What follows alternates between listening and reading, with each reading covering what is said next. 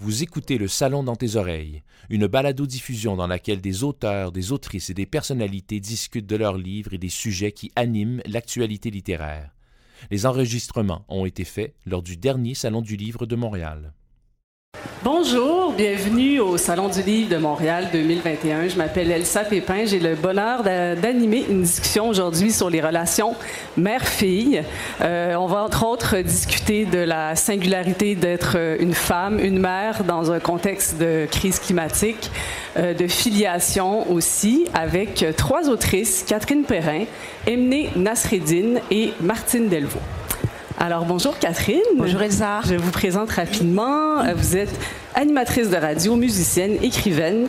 Vous aviez fait paraître un premier roman en 2020, Trois réveils, et là vous faites paraître un second roman, L'âge des accidents, euh, qui est une euh, histoire qui porte sur la solidarité des liens dans un contexte des accidents de la vie il y a une jeune femme de 20 ans qui va vivre un accident et, on va la suivre avec sa relation avec sa mère suite à ses traumatismes. C'est aussi un livre où il y a une partie dystopique qui se passe en 2035. La jeune fille va, va en fait entamer un projet euh, de village écologique. Donc, on va pouvoir parler aussi de cette vision euh, de l'avenir que vous avez imaginée. Euh, Nassereddin, bonjour. Bonjour. Enchanté. Euh, vous êtes poète, né en France, vous avez grandi au Liban et vous faites paraître votre premier livre, un recueil de poésie magnifique, La danse du figuier, chez Mémoire d'Encrier.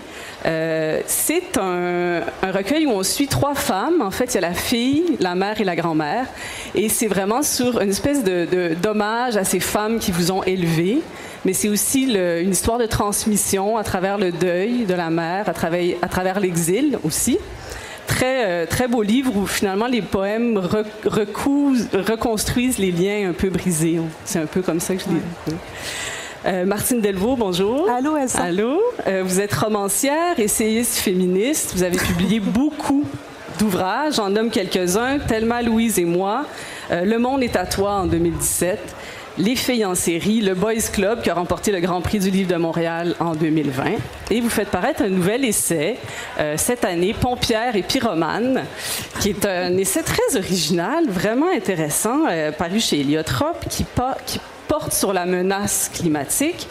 Euh, qui pèse sur l'avenir de votre fille qui a 18 ans. Donc, c'est vraiment un questionnement sur qu'est-ce qu'on lègue à nos enfants aujourd'hui dans un monde que l'avenir dont l'avenir est menacé. C'est un peu le prolongement aussi de l'essai que vous aviez écrit en 2017, Le monde est à toi. Dans, ce, dans cet essai-là, vous, vous interrogez l'amour maternel et le féminisme. Puis là, ben, on est dans un contexte où il y a comme une urgence. Euh, et, et, vous avez aussi, euh, vous abordez aussi votre fascination pour le feu. Très intéressant parce que le feu, c'est une force destructrice. C'est l'image que vous utilisez pour parler dans le fond, des bouleversements climatiques. Mais c'est aussi une force régénératrice. C'est aussi mhm. une force euh, restauratrice. Oui, tout à fait. Oui. Oui, oui allez-y. Enfin, je sais pas si Oui, oui, j'avais envie de commencer comme ça avec euh, peut-être la question sur comment le feu cette image-là peut être une image positive aussi. Oui, oui, tout à fait. Ben, comme dans l'expression, un phénix renaît de ses cendres. Donc, le feu est à la fois ce qui, euh, ce qui détruit et ce qui permet le renouvellement des choses. Et, mais en fait, ce qui, quand, mes éditrices m'ont proposé d'écrire une suite au monde est à toi, je savais qu'il fallait que j'écrive sur l'urgence climatique. Je savais que c'était ça qui me, qui me rongeait, euh, enfin, qui, j'étais extrêmement désespérée et angoissée au moment où j'ai commencé à écrire le livre. Mais comme on le sait, la crise climatique, ou ce que euh, on, peut appeler aussi notre extinction de masse, hein, si on veut être très clair, c'est ça qui est en train de se passer. Euh, c'est non seulement bouleversant, mais c'est extrêmement difficile à saisir quand on n'est pas scientifique, ce qui est évidemment mon cas. Et donc, comment aborder cette question-là sans être dans une suite infinie de, faits, euh, de petits faits, de statistiques, d'éléments un peu bons. Et le feu est devenu le fil rouge, en fait, est devenu le prétexte pour parler de la crise climatique, mais aussi parler des femmes, et donc de toutes ces femmes qui, à travers les temps, euh, ont été militantes, se sont battues, mais qu'on a aussi mises sur le bûcher. Donc des sorcières, euh, Jeanne d'Arc, euh, les sorcières de Salem. Enfin, on peut penser aux pétroleuses en France. Il y a énormément de femmes qui ont à la fois été porteuses de feu et qui ont été mises au feu. Et, donc voilà, c'était ma, c'est ma manière de, filer ensemble la crise climatique, la maternité et euh, le féminisme. Oui, c'est un beau filon, en effet. Et, j'ai, aimé aussi le fait que vous rendez hommage à votre fille et à sa génération. Vous, vous dites que souvent on les traite un peu durement. On les traite de capricieux, de désabusés, mais vous dites, dans le fond, ils sont en deuil de l'avenir. C'est l'expression que vous utilisez qui est très forte, qui est très dure. Donc, euh, vous, vouliez aussi être à l'écoute de cette génération-là. C'était aussi ça, c'est un espèce d'appel lancé ou en tout cas de volonté de conversation avec eux. Oui, tout à fait. C'est comme presque un mon contrat. C'est comme si moi je leur disais, je suis avec vous. Je suis à côté de vous, sur le front à vos côtés. Donc, c'est ma fille, parce que, bon, c'est dans cette intimité-là du rapport mère-fille, mais à travers elle, ce sont toutes les jeunes femmes et puis tous les jeunes en général. Et c'est vrai que s'il y a une chose qui me met très en colère aujourd'hui, toute féministe que je suis, je pense que je suis d'abord et avant tout peut-être cette mère-là qui est euh, très amoureuse de, cette génération-là de jeunes, euh, d'adolescents et de jeunes adultes. Je déteste l'expression snowflake. Enfin, on les décrit comme des flocons de neige, hein, comme, et c'est bon, c'est faussement attribué, puisque le flocon de neige, ce qui est beau, c'est qu'il est éphémère, il est complexe aussi, c'est un fractal. Euh, mais ça a été employé, cette, euh, cette expression-là, pour les décrire comme euh, hyper sensibles, trop fragiles, incapables de faire face à la, à la réalité. c'est woke, bon, insupportable. Et alors que pour moi, ils sont extrêmement politisés, ils ont une richesse de pensée, ils sont sophistiqués, ils sont très précis, ils ont une idée de ce qu'ils veulent. Donc, il faut les aider à continuer à construire cet avenir si on veut que peut-être il y en ait un. Oui, puis on parle de leur anxiété beaucoup. Comment ne pas être anxieux dans le monde dans lequel on vit? Ouais. Euh, vous avez presque l'âge de la fille de Martine. on peut le dire, vous avez 21 ans? Ah non, j'aimerais bien. j'ai 31. Ah, 31. Désolée, désolée. Euh, je voulais savoir si vous trouviez, bon, vous êtes quand même une génération plus jeune, qu'il y a un bon dialogue entre les, générations, disons la vôtre et, les, personnes plus âgées. Est-ce que vous avez l'impression qu'on vous écoute, qu'on vous respecte, qu'il y a un dialogue euh... Euh, moi, je pense que ça vient aussi avec un statut. Moi, avant d'être publiée, je pense que j'étais moins prise au sérieux et ça a apporté une forme de respect aussi euh, avec mes, parents, mes grands-parents. Il a fallu que je, fasse mes preuves quand même. C'est pas venu de soi. Mais je pense que ça. C'est ça, que j'ai 31 ans. À 21 ans, je pense que j'aurais pas pu répondre de la même manière en disant. Euh, je pense que c'était plus difficile avant. Maintenant, ça devient de plus en plus fluide, la conversation. Euh, beaucoup plus. Il y a beaucoup plus d'amour. Ouais, c'est plus je pense qu'il y a une bonne, quand même, une bonne conversation maintenant. Du moins, c'est ce que je vois depuis 2-3 ans. Il y a quelque chose qui a changé quand même. Hmm. Euh, Catherine, dans l'âge des accidents, euh, Jasmine, la jeune fille, va donc vivre une grande culpabilité. Donc, je raconte l'histoire. Il y a un effondrement de viaduc. Elle va sortir indemne de l'accident. Mais il y a un autobus scolaire qui va. Ah. OK, on va pas. Il va y avoir des morts.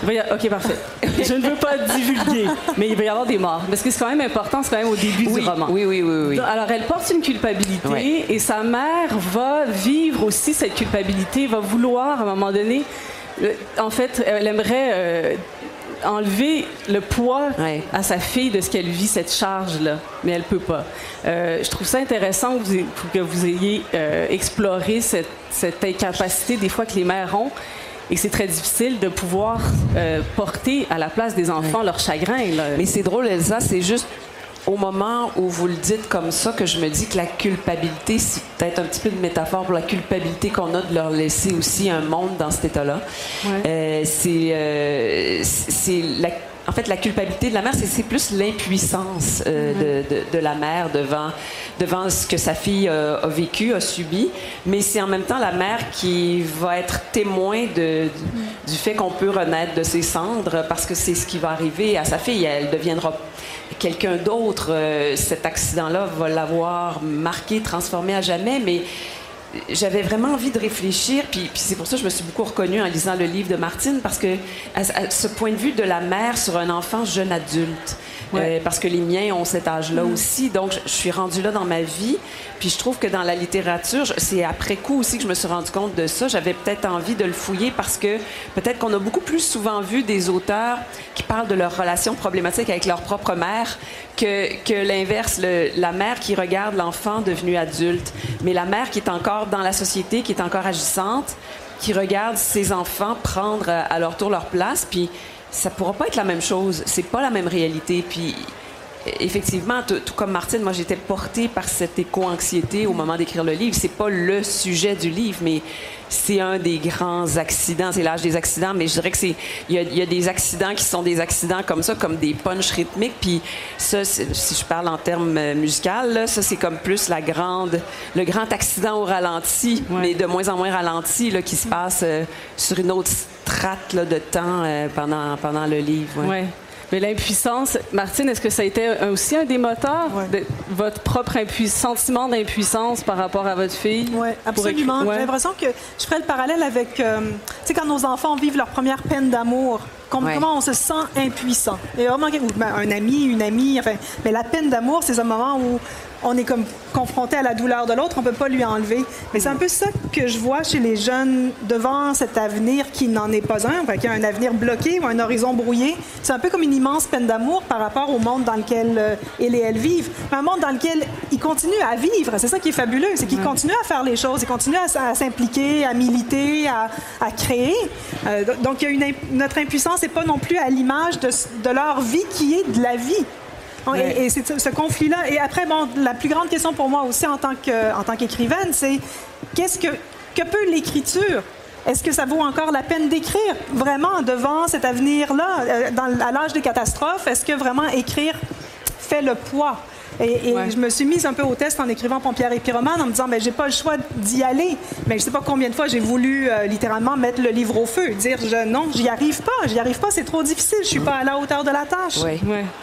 On, va y revenir tout à l'heure sur la fonction de l'écriture. Emmener, j'aimerais revenir à vous. À l'inverse aussi, les, filles, les enfants peuvent aussi parfois euh, se sentir impuissantes à aider leur mère.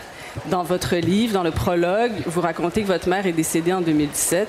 Euh, et c'est un peu le, recueil se porte vraiment beaucoup sur ce, parcours de deuil. Euh, vous écrivez Dans la poésie, j'ai vu la possibilité d'habiter un lieu et d'y retourner la tendresse des femmes qui m'ont élevé. Écrire revient à les abriter comme un geste de maternité. C'est vraiment très beau. Euh, alors, il y a quelque chose, la poésie occupe comme une fonction maternelle, ou en tout cas, c'est une sorte de demeure ou de mère de substitution pour vous? J'aime bien revenir sur le, geste de maternité parce que moi, j'ai l'impression que j'ai un souffle maternel en moi, tout en ayant fait le choix de ne pas avoir d'enfant. Pour moi, c'est très évident. Euh, à un moment, je fais, je, j'écris un poème où je dis que c'est mon enfant qui refuse de naître. C'est pas moi qui a fait le choix. C'est comme si c'était au-delà de mes forces. Et, et c'est pour ça que tout ce souffle maternel que j'ai en moi, je le transpose, je pense, en poésie. Puis pour moi, c'est ça, c'est donner de la tendresse d'une certaine manière. Euh, c'est ça, c'est juste donner de l'amour. Est-ce que je pourrais pas faire? Parce que moi aussi, l'avenir m'angoisse. Puis faire le deuil de l'avenir, moi, je me sens endeuillée dès maintenant. Je sais, je sais qu'il n'y a pas d'issue pour moi. Alors c'est ça, pour moi, c'est ce qui est salvateur, c'est l'écriture. C'est là où je retrouve, où je me réconcilie avec la maternité que je ne vais pas avoir. Hmm, c'est intéressant. Mais euh, ouais, puis vous, vous, parlez aussi de votre mère qui ne parlait pas. Vous dites, elle était enflée de silence. Les femmes de mon pays meurent avant d'écrire. Vous écrivez aussi, la mère dit, fais-moi belle dans tes récits, m'aurait-elle dit. Euh, il y a aussi une sorte de mission de parler ou non des femmes qui ont été là pour vous. Euh, oui, moi, ben, c'est ça. Toute la, deuxième partie sur la mère, j'ai voulu vraiment lui redonner la parole parce que elle, elle avait beaucoup d'ambition dans sa vie et d'écrire, mais quand on vit au Liban dans un contexte aussi difficile, on n'a pas le luxe et le privilège de, se poser le soir puis d'écrire. Donc, j'ai essayé de lui ouvrir un petit espace dans, ma poésie et dans la première partie, la grand-mère, j'ai l'impression de m'effacer complètement, puis c'est ma grand-mère qui prend la parole et qui s'adresse à ses enfants. Et dans notre, culture, on est très pudique, on ne va pas euh, forcément avouer euh, nos, sentiments, nos émotions. La mère est toujours très pudique envers ses enfants. Et là, c'est comme si j'avais donné la chance à ma grand-mère de d'avouer tout l'amour qu'elle a envers ses enfants. Parce que ce que j'écris dans mes poèmes, c'est pas quelque chose qu'elle dirait en vrai. Ma bien-aimée ou euh, mon amour, mon soleil, c'est trop euh, affectif. C'est pas son langage à elle. Vous lui avez donné une parole que vous sentiez qu'elle avait. Qu'elle avait vraiment, mais qu'elle n'osait pas dire parce qu'il y a trop de barrières euh, culturelles.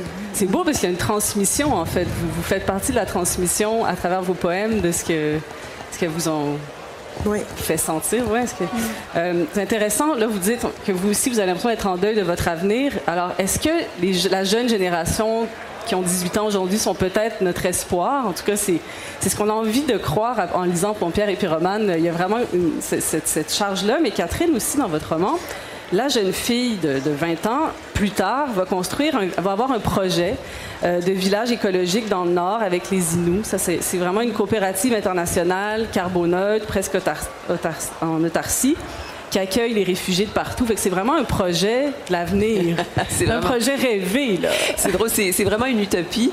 Euh, mais en fait, on dit une utopie, mais, mais pourquoi pas? Parce que techniquement, j'ai quand même pris la peine de m'assurer que, que ce serait faisable. Puis j'en ai parlé à des gens dans la région qui ont fini par me dire ben oui, ce serait une super bonne idée. Alors je trouvais que euh, je voulais quand même pas juste me, me contenter de, de, jeter comme ça une espèce d'utopie. Euh, trop parfaite parce qu'elle n'est pas parfaite non plus. Puis au moment où, où Patricia, la mère de Jasmine, se rend là-bas en 2035, on le sait déjà que c'est pas parfait, puis que, comme le dit sa fille, c'est une solution pleine de problèmes. Mais la vie, c'est ça. Hmm. Sauf que c'est déjà mieux.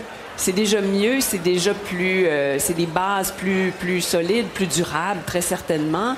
Euh, mais les, tout a changé, tout a changé. Patricia, rendue en 2035, elle qui était journaliste, elle a renoncé à ce médium-là à un moment donné. Ça, c'est la mère, Patricia. Oui, on parlait. Est-ce que l'écriture peut encore servir à quelque chose? À un moment donné, elle, on lui a demandé en plein, en plein milieu d'incendie épouvantable d'écrire un article euh, très scientifique, parce que c'est une journaliste scientifique, sur la qualité de l'air. elle a fini par faire non, non, là, ça devient ridicule, c'est plus le moment, on n'est on est plus rendu là. Alors, il y a un moment où c'est bizarre parce que elle fait le constat qu'à un moment donné, l'écriture ne suffit pas, qu'il faut, il faut justement se lever, mettre des sacs de sable à quelque part pour que l'eau passe pas, ou aller éteindre des feux, ou, ou être vraiment sur le front. Puis c'est ça. C'est pour ça que j'ai l'impression qu'il y a des jeunes qui seront très agissants. Mm-hmm. Il s'en prend pour écrire, ça prend des gens qui continuent d'écrire pour s'inquiéter, pour, pour lancer des signaux et tout. Puis il y en a qui continueront d'écrire, de documenter, mais il y a de plus en plus de jeunes qui, qui je pense, vont... C'est la nature humaine, hein? l'instinct de survie.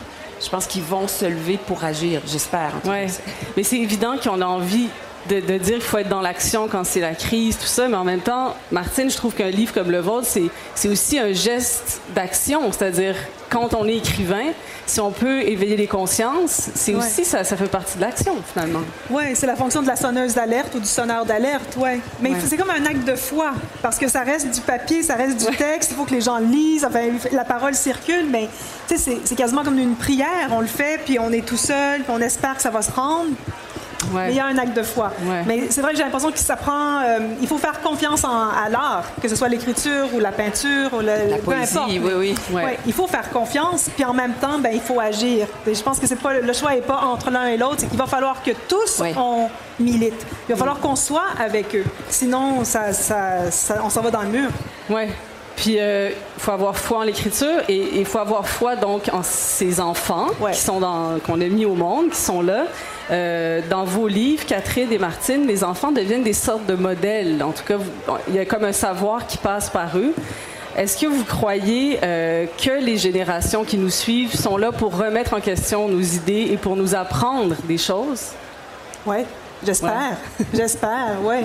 Non, je pense qu'il y, a un truc quand j'avais écrit Le monde est à toi, c'était sur la transmission féministe. Puis, dedans, je réfléchissais beaucoup au fait que c'est elle, c'est elle qui m'avait mise au monde, en fait. C'est, en, vivant avec elle, j'avais appris tellement de choses que, c'était pas tant moi qui euh, l'aidait à grandir qu'elle qui, aussi en retour, en tout cas, me faisait, me faisait grandir. Et ça continue dans Pompière et Pyromane. j'ai l'impression que c'est elle, ou à travers ses yeux à elle, à travers leurs yeux à eux et elle, euh, que, que, moi, comme, comme citoyenne, j'apprends des choses. Et on a tort de ne pas les regarder. On a tort de ne pas voir le monde à travers leurs yeux. Euh, je pense que c'est vraiment la direction euh, dans laquelle il faut, il faut aller. Il y, a comme un double truc. Ils ont 18 ans, puis tout d'un coup, on entend Ah, ben, c'est des adultes. Un peu, on s'en lave les mains. Euh, et d'une part, oui, 18 ans adulte, mais ça reste euh, nos enfants. Et dans le monde dans lequel on vit, c'est pas le 18 ans de nos grands-parents, par exemple. C'est pas du tout la même euh, conjoncture. donc, il faut rester avec eux, il faut continuer à s'occuper d'eux. Hein, on ne peut pas les abandonner. Et je pense que Pompière et Pyromane a à voir avec ça aussi. Il ne faut pas les abandonner. Mm. Ouais.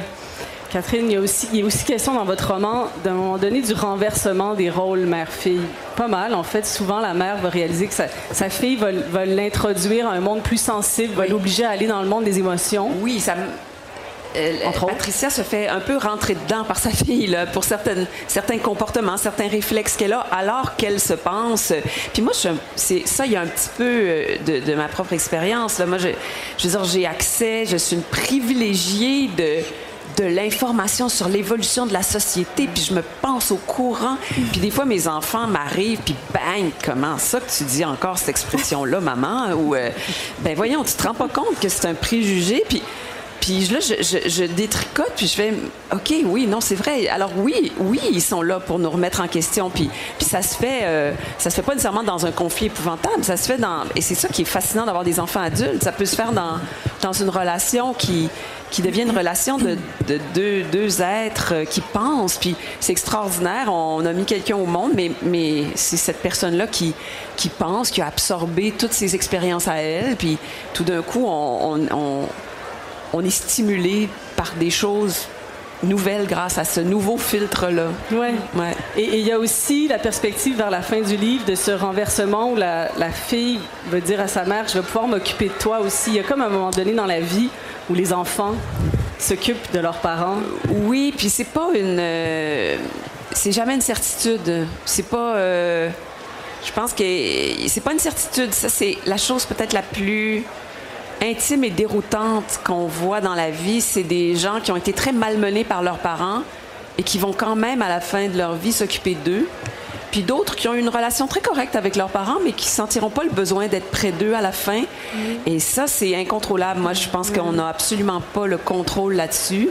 Là, Jasmine, à un moment donné, vers 26-27 ans, va dire ça à sa mère, mais est-ce que ce sera vrai le moment venu? On ne le sait pas, là, mais mais il y a, y a, quelque chose de mystérieux là-dedans, quelque chose de très fort quand ça se passe parce que c'est accompagner, regarder un, un parent. Moi, j'ai eu la chance de de voir mes parents affronter la mort d'une manière qui était en même temps une espèce de magnifique leçon de vie.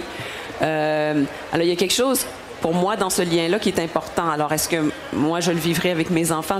Je, le souhaite, mais je ne peux pas le commander ou l'exiger. C'est pas quelque chose qu'on peut, qu'on peut dire. Euh, il y a peut-être je, serais curieuse d'entendre peut-être amener là-dessus parce que peut-être que dans certaines cultures, c'est tellement inscrit qu'on n'y échappe pas, on accompagne nos parents jusqu'à la fin, mais ici, c'est comme si on le tenait plus pour acquis.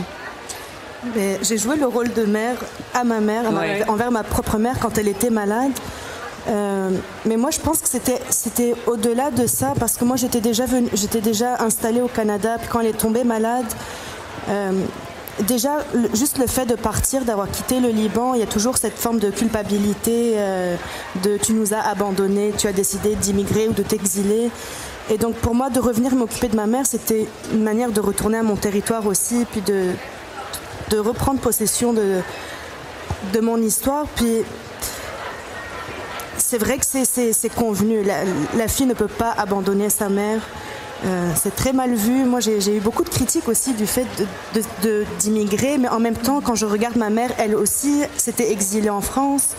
Euh, et j'avais l'impression qu'en fait, finalement, je faisais que répéter ce qui s'était passé. Puis je voyais ma grand-mère qui avait perdu la, perdu la, moitié de ses enfants euh, à travers l'immigration, l'exil. Il y en a qui sont décédés à travers la guerre. et donc, c'était ce sentiment que je devais réparer quelque chose. Euh, je suis retournée à une certaine période m'installer au Liban pour répondre à ce qui était attendu de moi. Euh, mais je l'ai fait très naturellement, justement, avec ce souffle maternel que j'avais en moi d'être mère de la mère. Mm-hmm. ouais. Vous écrivez, vous parlez de la mort de, la mère à la, comme la fin de l'enfance. C'est très beau. Vous écrivez Personne ne nous apprend à quitter l'enfance. Sans toi, maman, qu'advient-il du monde? C'est ici que se joue le hasard. C'est ici qu'entre en jeu Dieu. Il y a vraiment comme la, la perte de l'innocence dans la mort de la mère. Oui, pour moi, c'était. Je me souviens, j'avais une image vraiment futile en tête, mais quand, quand, elle est décédée, mais je me suis dit, mais en fait, le monde continue à tourner. C'était une. Pour moi, c'était une révélation, mais c'était, je, redevenais enfant aussi.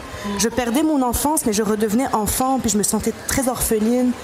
Euh, fait que c'était ambigu pour moi, c'était devenir enfant mais perdre mon enfance, ne pas savoir où me placer face au, décès, puis c'est ça l'innocence qui était quand même perdue euh, à ce moment-là. Ouais. Euh, rapport à l'amour maternel, euh, Martine, dans votre, dans votre essai, vous revendiquez la, ouais, la radicalité de l'amour maternel comme une sorte d'arme ou de. C'est une force puissante mm. qui, qui est pas étrangère au militantisme, alors qu'on pourrait les associer d'emblée. Mais vous dites, oui, c'est une force contre le désespoir. D'ailleurs, il, y, a beaucoup de mouvements, comme il y a Mère au front au Québec, mais il y en a, partout dans le monde, des mouvements de mères qui deviennent militantes.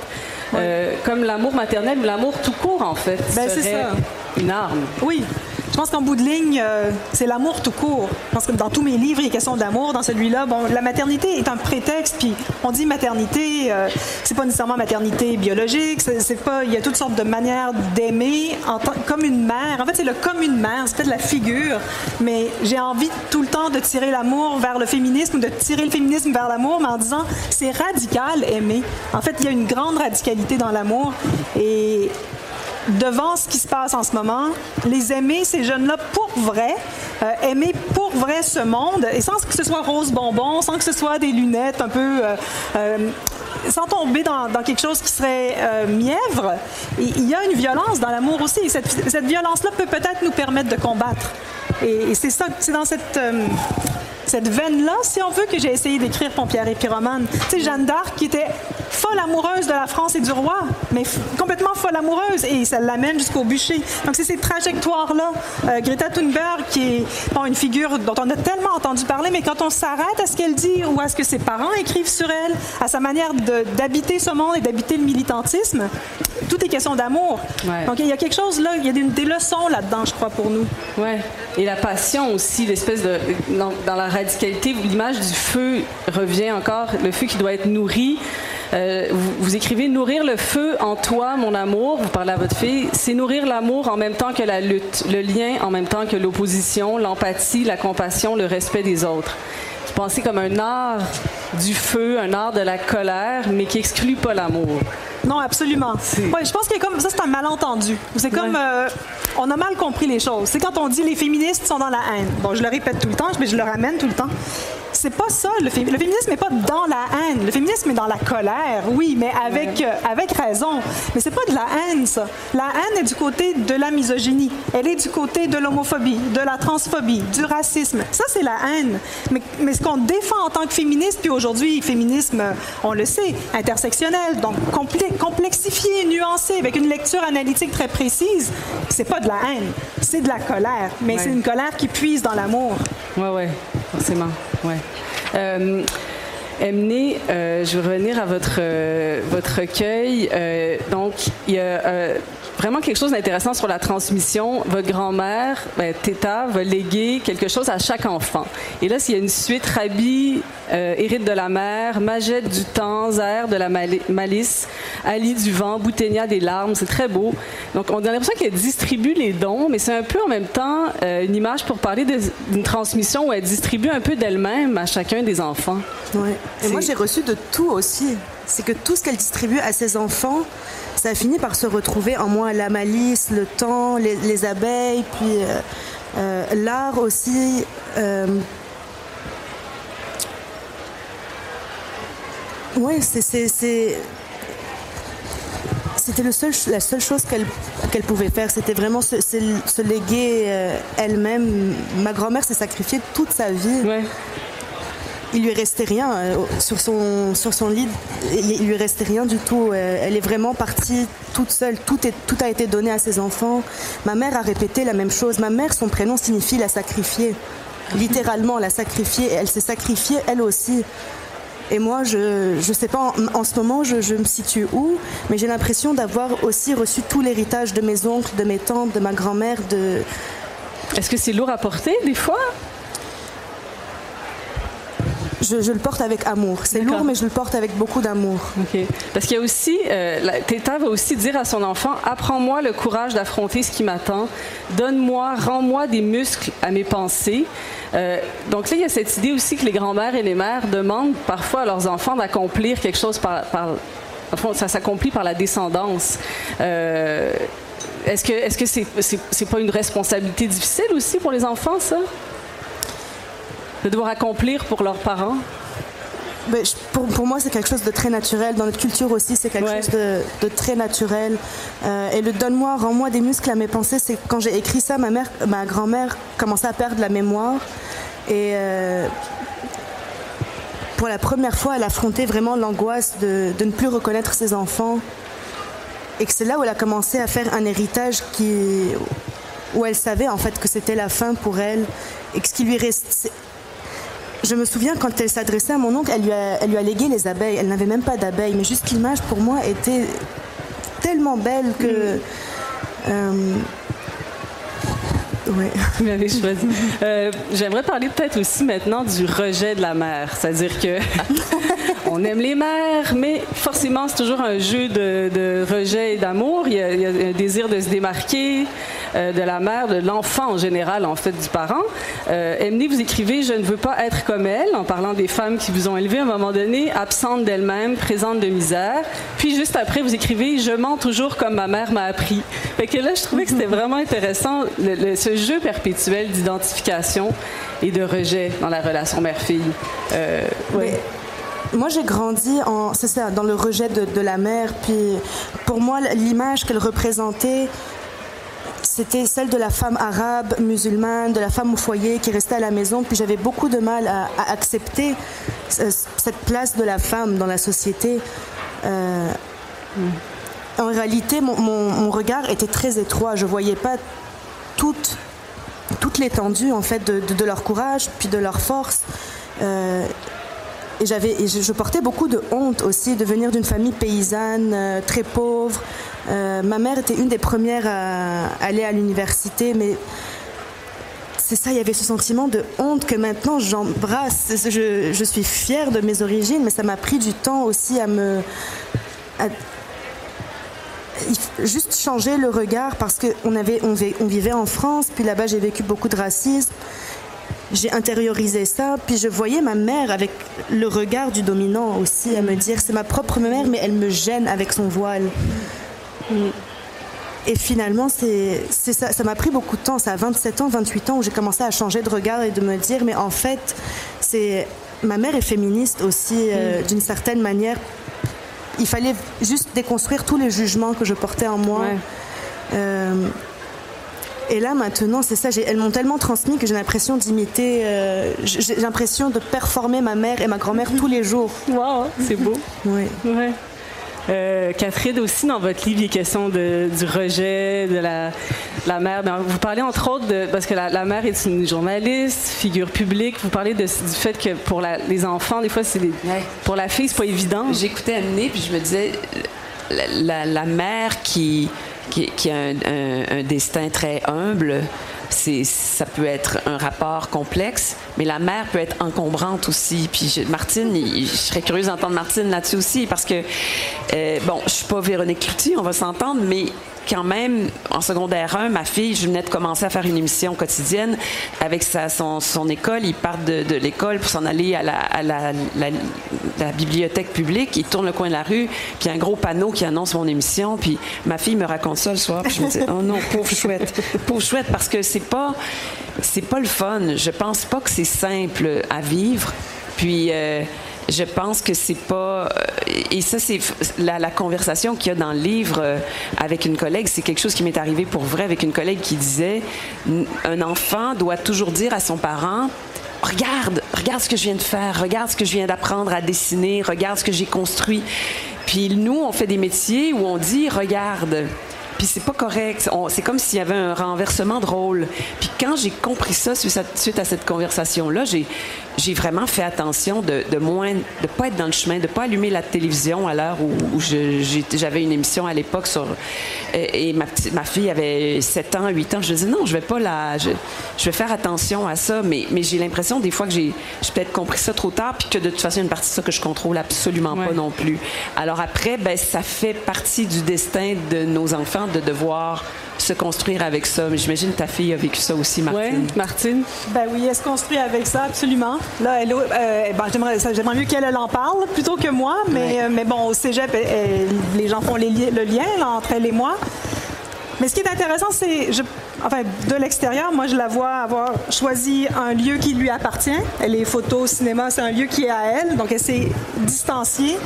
Euh, elle, me laisse, c'est comme si elle me laissait mon lieu à moi. C'est-à-dire qu'il y, a ce lien entre nous. Est, on la reconnaît parce qu'elle a mon nom, mais ce que je fais m'appartient à moi, puis ce qu'elle fait, ça lui appartient. Puis entre les deux, ce qui nous lie, c'est euh, le militantisme, en fait. Ce sont les enjeux politiques qui nous, qui nous amènent ensemble. Et là où ça devient intéressant, c'est que, par exemple, mon livre écrit pour tous ces jeunes-là, ben, ses amis vont m'en parler. Donc, c'est, moi, je trouve que c'est un grand cadeau qu'elle me fait que de me permettre d'entrer en contact avec cette génération-là. Mais bon, à date, ça se passe bien. Elle souffre pas trop d'être euh, ma fille. Tant mieux.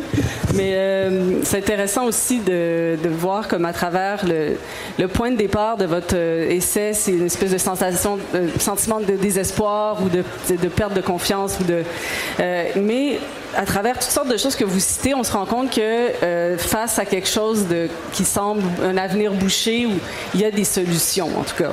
Puis vous citez entre autres euh, Scott Fitzgerald qui dit que les gens intelligents sont capables de penser deux choses opposées en même temps. Je trouve ça très intéressant. C'est-à-dire qu'on peut voir que les choses sont sans espoir, mais on peut décider de les changer quand même. Ouais. C'est comme on a besoin oui. Un genre de pensée comme ça en ce moment. Absolument. En fait, cette, phrase-là de Fitzgerald, elle est au cœur de Pompière et Pyromane. En fait, comme le titre le dit, là. Ouais. C'est, on est devant des choses qui sont euh, incompréhensibles et il faut penser des choses contradictoires en même temps. Et il faut essayer de décrire des choses contradictoires. Il faut vraiment avoir deux gestes parce que être désespéré, c'est pas une faute. Je pense qu'il faut être désespéré en ce moment. Euh, Thunberg, c'est ce qu'elle dit. Elle dit, mais vous rendez-vous compte, je veux que vous sentiez la panique. Je veux que vous sentiez que votre maison est en feu. Donc, je pense qu'il faut aller là, puis en même temps, il ne faut pas céder à cette pulsion-là, parce que sinon c'est la dépression, il n'y a, pas, de solution. Et puiser là-dedans la force d'agir. Et la phrase de Fitzgerald, elle vient juste comme ramasser tout ça. Oui, ouais. il y a l'idée de, c'est ça, la, réaction suicidaire de notre, euh, de notre époque, c'est de dans le fond, on continue à polluer, même si on sait que ça, ça, nous mène à rien. Mais bon, l'image, du feu que vous reprenez, c'est, un peu ça. On met le feu pour renaître, mais là, à un moment donné, il faut quand même que tout ça euh, s'arrête. C'est-à-dire de il va falloir arrêter de le mettre le feu. Oui, oui, oui, c'est ça. Non, non, absolument. C'est ça l'image des grands feux. C'est pour ça qu'elle est parlante. Mais à côté de l'image des grands feux, ben, il y a ces, euh, ces, personnes qui se sont immolées, hein, comme Huguette Gaulin, comme cet avocat à New York qui s'est immolé en plein parc. Bon, ce sont des gestes euh, qui sont des immolations, donc des suicides, justement, pour la beauté du monde. Mais ce geste-là ne donne rien non plus. Il ne va pas sauver la planète. En tout cas, c'est pas la planète qui doit être sauvée, mais nous, euh, notre, notre vie sur cette planète ne sera pas sauvée si nous, on se suicide. Ça, ne donne rien. C'est pas une solution. Donc, il faut inventer quelque chose. Il va falloir inventer des solutions. Oui, faut inventer. Euh, donc, inventer, on, en revient à l'imagination, qui est une imagination, la force des écrivains. Je pense quand même que c'est une des forces importantes pour lutter contre euh, les impasses aujourd'hui. Euh, Catherine, vous avez choisi quand même d'écrire une grande partie de votre roman dans un truc dystopique. Euh, est-ce que vous avez l'impression que d'écrire sur ce possible avenir vous aide à continuer à avancer dans l'époque? Ben, c'est un peu, c'est très près de ce que Martine décrivait, c'est l'idée que oui, on peut être euh, dans, dans, deux, dans un constat qui, qui est inéluctable, mais qu'on ne doit pas se laisser écraser ou qu'on ne doit surtout pas euh, prendre ce constat-là comme une raison de ne plus bouger. Et euh, c'est dans ce sens-là, oui, l'imagination. Euh, de toute façon, l'imagination, c'est ce qui a inventé l'énergie éolienne, c'est ce qui a inventé l'énergie solaire, c'est ce qui c'est ce qui va nous sauver aussi. Ça, c'est bien peu de choses, écrire des livres, mais mais je compte beaucoup là-dessus. C'est extraordinaire comme, comme énergie renouvelable, l'imaginaire, l'imagination. Puis, je veux dire, ça sert entre autres, à décliner des, des, gammes de VUS de plus en plus spectaculaires et de plus en plus gros, mais ça sert aussi en ce moment à inventer plein de choses qui peuvent être des, des, des raisons d'espérer de, un petit peu. Mm-hmm. Mm. Ouais. Oui, puis ça sert à semer l'espoir chez l'autre. Moi, je me dis, bon, des livres qui, qui donnent qui veulent donner de l'espoir, s'ils sont lus, euh, de fait, peuvent avoir pour fonction de, créer un militant ou une militante. Et ça, c'est pas rien. Même si c'est un étudiant dans une classe de 100 euh, cégepiens qui tout d'un coup prend un livre et dit Oh mon Dieu, c'est ça, c'est ma cause, ben c'est déjà ça de prix. Ouais. Oui. Mais il y a aussi euh, créer des militants ou ouvrir des gens à, une réalité comme amener votre, votre recueil de poésie. Il y a vraiment quelque chose de. On dirait que vous voulez vraiment transmettre beaucoup de choses. Vous parlez de, de votre énergie maternelle, mais c'est vrai qu'on sent ça dans votre écriture, dans votre poésie. Il y a ça, mais en réalité, moi, je pense que je suis la plus pessimiste euh, ici. Euh, parce que pour moi, il y a, moi, je ne crois pas qu'il y a d'avenir. Enfin, juste là, on est au Palais des Congrès, puis ça pollue beaucoup quand même. Pas, l'endroit en tant que tel, mais des, endroits aussi grands que ça. Moi, je peux pas croire qu'il y a une solution. Je pense, pas. Euh, je suis pas optimiste. Je pense pas que euh, que nous, la nouvelle génération, on, on, doit porter tout sur les épaules. On doit être responsabilisé. Les anciennes générations sont encore là. C'est un travail qui, qui est à faire mais pour moi, il n'y a pas de. C'est-à-dire qu'on est arrivé à un point de non-retour. Ouais. Euh, et pour moi, l'écriture, c'est, ça vient peut-être combler l'absurde de face auquel on est, mais je pense pas que. je pense avoir aucun pouvoir, en fait. Euh, c'est un pouvoir très. Le seul pouvoir que j'ai, c'est de me réconforter moi-même. C'est très euh, petit, c'est très centré sur moi. Mais il y a quelque chose d'un peu cathartique quand même dans, de lire la poésie puis d'avoir l'impression de, de de faire sortir des émotions très fortes. oui, oui, c'est très cathartique. Moi, Mais pour le lecteur aussi. Sans doute. Moi, moi la, poésie, ça me sauve à tous les jours. C'est... Euh, je ne sais pas comment je, serais aujourd'hui si j'avais pas fait des rencontres de, dans la poésie. Ça m'aide beaucoup dans, dans, mon quotidien, mais dans mon quotidien, pas dans mon avenir. C'est vraiment sur le moment présent. Et vous, vous avez fait le choix de ne pas faire d'enfant? À date. à date, mais, euh, mais moi aussi, j'ai, euh, parce que j'ai peur de répéter, j'ai peur que mon enfant répète aussi l'abandon, le fait de partir, le fait que quand il, quand il grandit, il doit être responsable de moi. Moi, j'ai été responsable de mon père, de ma mère et de ma grand-mère. Mm-hmm. J'ai été l'aide-soignante. Mm-hmm. Et, et ma mère l'a été aussi. J'ai l'impression qu'il y a comme une fatalité à laquelle je ne peux pas échapper. Et il faut que je casse le moule à un moment.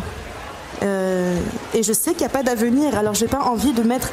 Je ne pense pas que je suis prête à, avoir un enfant euh, et le jeter, euh, le jeter dans la mer et lui dire il te reste quelques années sur cette planète. Mais ça, c'est un grand débat, enfanté ou pas enfanté dans le monde actuel. C'est-à-dire que c'est un choix, tout le monde est libre, mais il y en a qui croient aussi que les enfants vont être ceux qui vont détenir le savoir pour, euh, pour, pour qu'on s'en sorte, mais je comprends très bien aussi le poids que ça peut mettre à un enfant. L'idée, c'est que c'est pas juste les enfants qui sont responsables, c'est tout le monde ensemble.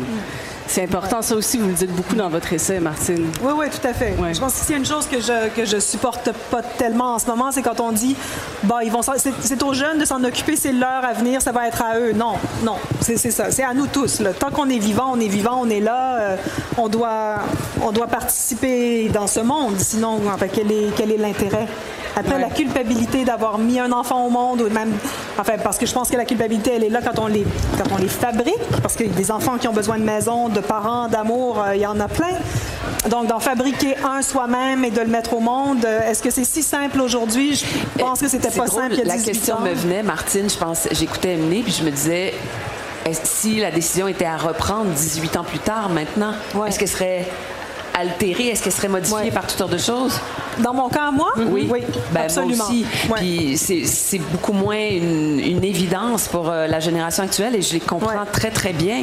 Mais en même temps, euh, je, je vais être la première à, à- à vouloir qu'on accueille, qu'on soutienne ceux qui prennent la, qui prennent la décision de, de continuer parce que Ah ces petits citoyens-là qui vont, qui vont arriver, c'est à peu près notre, euh, notre seule chance de dire eh, arrangeons-nous pour qu'eux aient une vision du monde qui leur donne envie de, de- de- de s'y inscrire euh, sans trop le démolir. Là. Ouais. Mais c'est pas évident en ce moment.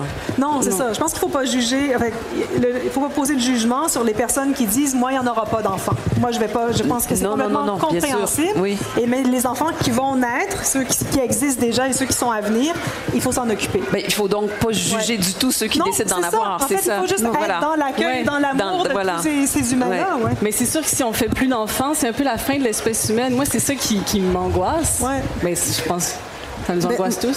Moi, c'est aussi mon parcours personnel. Ma grand-mère a connu la guerre, ma mère a connu la guerre, moi j'ai connu la guerre. Puis on commence à voir le poids de- du traumatisme intergénérationnel. Puis je sais que si j'ai un enfant, il va porter ça. Et c'est une douleur que je, je la sais en fait. Si je le conçois, je sais qu'il y aura cette douleur, qu'il va porter cette douleur. Puis je peux pas, moi personnellement, avec le bagage que j'ai, je, je préfère ne même pas je, je préfère voilà, que ça, s'en- que ça s'en arrête là parce que c'est trop. Je l'ai vécu moi-même euh, ici à Montréal où je déménageais tout le temps parce que j'avais l'impression d'être tout le temps en danger puis qu'il y avait une menace partout de, de guerre. Puis, c'est ça, fait qu'à un moment, c'est comme si moi je dois me retirer, mais. Mais c'est ça, moi mon frère a des enfants, et il n'y a pas de jugement aussi, pas du tout envers ceux qui ont des. C'est moi, comment je gère mes douleurs. Je sais que j'ai beaucoup de mal à les gérer, alors ça va être aussi. euh, c'est ça. Je, je préfère voilà, euh, me responsabiliser maintenant. Oui, je comprends. Mais aussi, j'imagine que la, la transmission dans un contexte d'immigration, dans un contexte d'exil, c'est toujours plus difficile aussi. C'est-à-dire que les valeurs, comme vous dites, vous avez comme un passé traumatique, tout ça, la guerre. Euh, Et la question identitaire aussi, c'est ouais. Si j'ai un enfant au Canada, c'est euh, de savoir toute cette rumination de d'où je viens, d'où je viens. Et je sais que c'est une question qui est c'est chaque jour on se la pose. Chaque jour je me lève le matin et je me dis qu'est-ce que je fais au Canada? Parce que je suis pas née ici. Puis quand je retourne au Liban, j'ai l'impression de reconnaître ma terre. C'est de me dire si je vais avoir un enfant, je ne peux pas retourner au Liban, je vais sûrement l'avoir ici, mais c'est ça, c'est de... Je sais déjà en fait toutes les, tous les questionnements qu'il va avoir, alors je préfère euh, le laisser tranquille. euh. Mais en tout cas, votre sentiment d'appartenance avec le Liban est très fort dans le recueil. Il y a vraiment plein de belles images. On sent que ça vous habite. La dernière phrase, le dernier vers est tellement beau du, du recueil. Vous dites euh, Je ne désensoleillerai pas. Je ne désolerai pas. Ben, c'est un clin d'œil à Gaston Miron. Ouais. Il y a comme une façon de dire, dans le fond, la- le pays natal, la mer va toujours être en moi. Ouais. malgré les, les déplacements, malgré l'exil. Euh, vous écrivez aussi des, beaux, des très beaux vers au sujet du corps de la mer. J'aimerais juste en lire un extrait. Euh, vous écrivez Et le corps, il faut le nouer au soleil, tracer le feuillage des peupliers et y déposer des éclats de rire.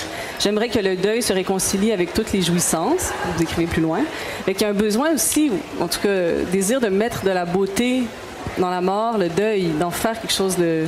Oui, ben, le beau. corps est très tabou euh, au Liban. C'est quelque chose qu'on cache, c'est quelque chose qu'on ne peut pas exposer, on ne peut pas en parler.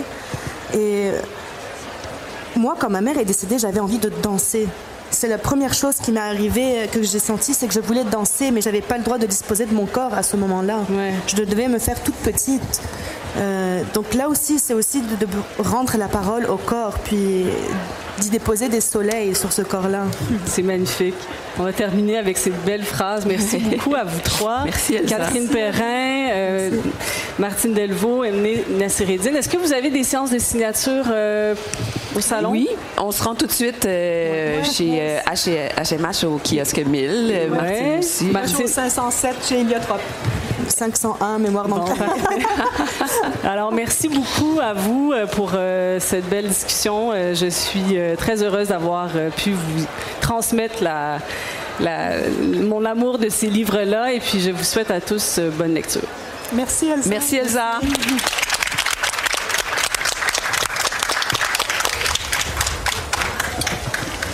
Merci. Merci. Merci. Merci beaucoup. Vraiment, oh, c'est vrai, on a ça.